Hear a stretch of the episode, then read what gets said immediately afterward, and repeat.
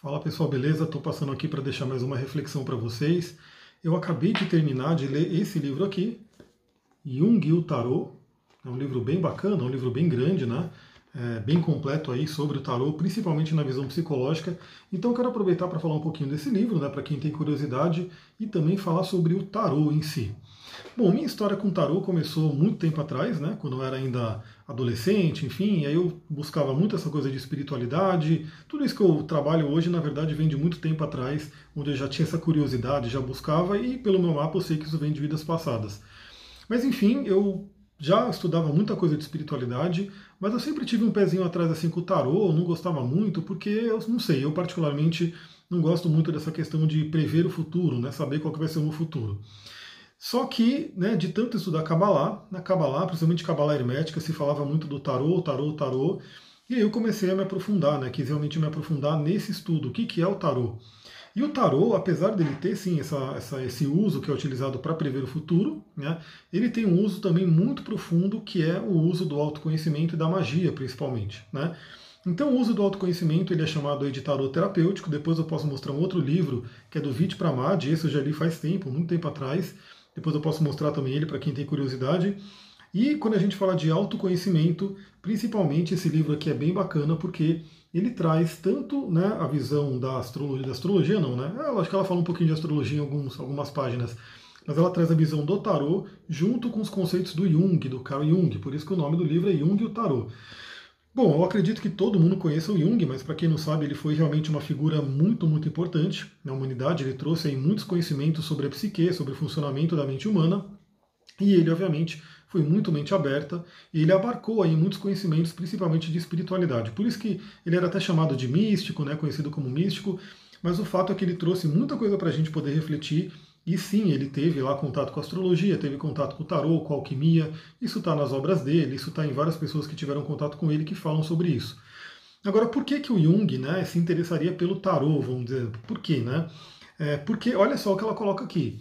É uma jornada arquetípica.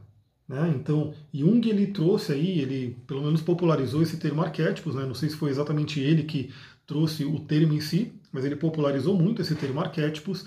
E o que significaria arquétipo, né? falando de uma forma muito simplória aqui? É, é um grande modelo primordial. Então imagina que os arquétipos são modelos para a vida. E aí, quando ela coloca aqui uma jornada arquetípica, significa que cada arcano do tarô ele é um arquétipo, ele é uma imagem arquetípica que a gente pode acessar né, essa, essa função aí de arquétipo. Então é muito interessante porque o Jung estudava muito isso, ele buscou muito esse conhecimento de arquétipos, por exemplo, nos sonhos. Então, quando você sonha, né, você tem acesso a muito simbolismo, e esse simbolismo pode te colocar em contato aí com alguns arquétipos, fases da vida, enfim, muita coisa. E o tarô, né, através também de uma coisa que o Jung popularizou, que é o termo sincronicidade, ele ajuda a gente a acessar os arquétipos de uma forma muito é, bacana. Por quê? Porque o que acontece? Junta essa coisa da sincronicidade, ou seja, nada é por acaso, tudo né, tem uma ligação. Então, por exemplo, eu estou aqui com um conjunto de cartas, né? Se eu mentalizar, se eu perguntar, se eu me conectar, a gente fala na espiritualidade com o sagrado hoje o guardião, e aí você pode né, se conectar com a força maior que você conhece. Se eu mentalizar e se eu pedir um conselho, se eu pedir um arcano para poder meditar, eu vou ali embaralhando as cartas e conforme eu vou tirar, não é à toa que saiu, por exemplo, o arcano do imperador. Então a sincronicidade trouxe essa carta. Por que, que a sincronicidade trouxe essa carta? Aí a gente entra nessa viagem arquetípica. Então é interessante o tarô por quê? Porque ele junta esse, essa questão de sincronicidade com a função dos arquétipos, com a reflexão. Então, quando a gente fala tanto do Jung e o tarô, quanto né, do livro lá do Vit Pramad, que é o tarô terapêutico, quanto da visão do próprio Alejandro Rodorovsky, ele também tem essa mesma visão, a gente usa o tarô como instrumento de reflexão, né, como instrumento de autoconhecimento. Aí entra aquela questão, né? Por que, que eu, particularmente, não, não quero muito saber do meu futuro? Né? Imagina que eu vou abrir um, uma mandala do tarô para poder saber o que, que vai acontecer no meu futuro. Porque se eu acreditar que é uma coisa que é imutável, ou seja, bom, o que está mostrando ali é o que vai acontecer, eu prefiro nem saber, né? Porque que adianta eu saber que, por exemplo, eu vou ter uma perda, eu saber que alguém vai me trair, eu saber que. Porque isso muitas pessoas vão buscar, né? O que será que vai acontecer na minha vida? Então, se a gente partir do pressuposto que Bom, é isso que está escrito, é isso que vai acontecer, só vai me gerar ansiedade, para mim pelo menos. Né? Agora, uma coisa diferente é eu abrir esse mandala do tarô e perguntar um caminho. Ou seja, dentro dos objetivos que eu quero, ou seja, eu quero evoluir, eu quero meu autoconhecimento, eu quero trabalhar né, o meu, meu propósito, qual é o caminho que eu posso seguir? Inclusive, tarô, se você fizer um trocadilho, né, fazer uma mudança aí, vira rota. Né? Então, assim, qual é o caminho que eu posso seguir? Qual o melhor caminho, de acordo com as energias que estão ao redor, de acordo com o que está no meu inconsciente, qual é o caminho que eu posso seguir, que seria o caminho mais de acordo com minha alma. Então é muito interessante porque o tarô ele tende a trazer isso, né? Quando você se conecta ali, quando você faz ali essa tiragem do tarô, ele pega coisas que estão no nosso inconsciente, né? Então aí a visão do Jung é muito interessante, né? Que é realmente pegar o que está no nosso inconsciente, porque o inconsciente de certa forma vai acabar influenciando, né? No, no que a gente está criando fora. Ele também, se a gente pensar magisticamente, ele pega as influências que estão externas e ele apresenta em formas de símbolos, em formas de arcanos.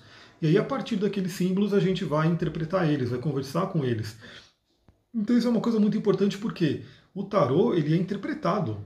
Né? A gente realmente, quando faz uma leitura do tarô, é, a gente vai pegar aquele símbolo e a gente vai conversar em cima dele. Então, por exemplo, se eu estou tirando para mim, né, para o meu autoconhecimento, para a minha jornada, eu vou meditando em cada um desses símbolos. Então, vamos supor que o arcano imperador ele saiu, por exemplo, na minha casa 4, né, que seria uma casa de, é, de emocional, a casa da família, casa do passado e assim por diante. Eu falei casa 4 por quê? Porque eu trabalho particularmente com o mandala astrológico. Então eu faço até a ligação, a ponte, a interconexão entre o tarô e a astrologia, porque eu também sou astrólogo, eu uno as duas, as duas técnicas. Então, saindo o imperador ali na casa 4, eu vou perguntar, eu vou começar a refletir em cima daquele arcano. Então, não é que o, o tarô está me trazendo algo pronto, ó, vai acontecer isso. Ele está trazendo, ó, essas são as energias que estão aqui ao redor. E aí cabe a mim, né? Eu que se eu estiver interpretando para mim, ou se eu estiver interpretando para alguém, eu vou conversando com a pessoa, né, de acordo com o atendimento, é perguntar qual é a melhor forma de usar essa energia do imperador. Porque é essa energia que está ali naquele momento na casa 4. Vamos supor que eu saia, tire uma outra carta, né? Deixa eu pegar aqui.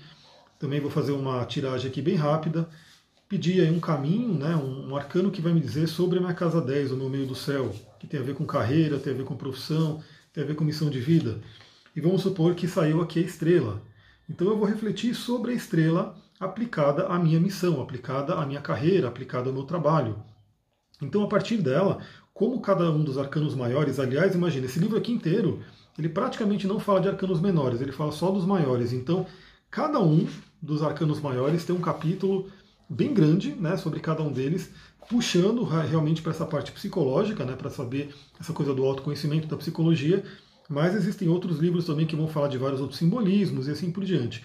Por que, que eu estou falando isso? Porque uma carta dessa, uma imagem dessa, traz aí muitas e muitas reflexões. A gente pode realmente trabalhar muita coisa em cima dela. Então, e obviamente a gente pode complementar. Então eu trabalho também com os arcanos menores, né? Eu, eu posso puxar eles para poder complementar. Então aqui eu estou com os arcanos menores, que aí já são mais cartas. Eu posso também pedir um arcano menor para poder complementar esse arcano que saiu na casa 10, no meio do céu. E aí vamos supor que saiu esse arcano aqui, né? Saiu aqui o 5 de paus. E aí eu vou refletir, eu vou meditar como que essa combinação, essa sequência de estrela e cinco de paus estão se aplicando na minha vida nesse momento. Na minha vida aonde? Na minha vida na carreira, na minha vida na missão de vida. Então é muito interessante porque o tarô ele é dinâmico, o tarô ele realmente não tem uma leitura pronta, né? Então eu não poderia, por exemplo, fazer essa interpretação sem saber o contexto. Né? Então, primeiro é aplicando nessa área da vida, e aí eu sei como é que está essa área da vida para mim. Se eu estiver fazendo a leitura para alguém, para um cliente, eu vou ter que perguntar para ele como é que está a sua área, o meio do céu, que é carreira, missão de vida. Ele vai falar como é que está essa área, o que, que ele planeja fazer tudo, e a gente vai falar o que, que é estrela e o que, que o cinco de paus pode estar tá trazendo para você refletir. Então esse, esse é o, a missão do tarot terapêutico. É um tarot de autoconhecimento que ajuda você a tomar decisões não vai te dar decisão pronta. Então, assim, deixando claro aqui, porque eu vou deixar esse vídeo, inclusive, né, na minha página né, de tarot terapêutico, para quem quiser fazer o atendimento, eu vou deixar minha página aqui embaixo e vou colocar esse vídeo no site também para que você possa assistir. Então, algumas pessoas gostam disso, de prever o futuro. Beleza, eu não vou prever o futuro, não é comigo. Então, se você quer saber o que, que vai acontecer no seu futuro, é melhor você procurar alguém que trabalhe nessa linha. É, e tem gente que não gosta disso, não quer saber de futuro, quer saber de uma linha mais terapêutica, quer saber de. Realmente tem alguma coisa de. Ah, não quero, não gosto de tarô para prever o futuro. Se você é desse, saiba que o tarô que eu utilizo é para autoconhecimento. Então ele vai ser simplesmente um, uma forma, um instrumento de facilitar o acesso ao seu inconsciente e às energias ao redor. Então, assim, ele, a gente não vai, não vou simplesmente abrir um jogo de tarô para você e falar vai acontecer isso, isso, isso, isso. Pronto. Né?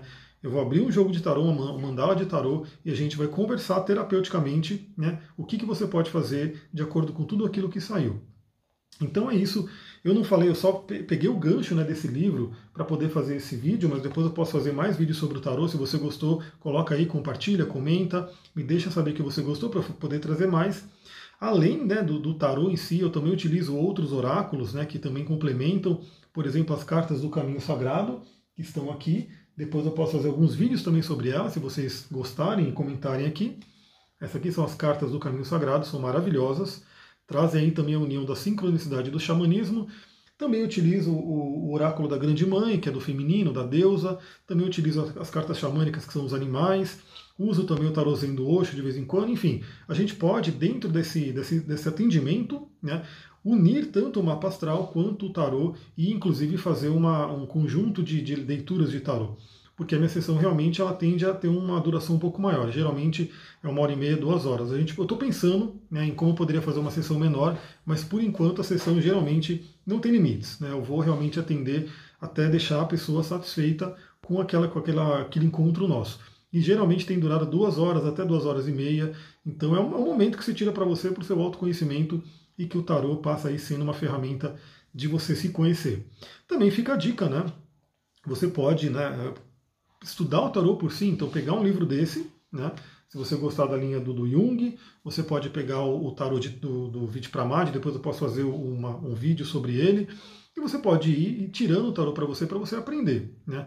Então, mas é aquela coisa, depois eu posso fazer alguns vídeos também falando sobre cada arcano, me coloca aí se vocês querem, porque lembra, eu tenho muita coisa para poder gravar, mas eu quero saber o que, que vocês querem, o que, que é mais interessante para eu poder ir filtrando, para eu poder ir gravando as coisas que realmente são interessantes para todo mundo.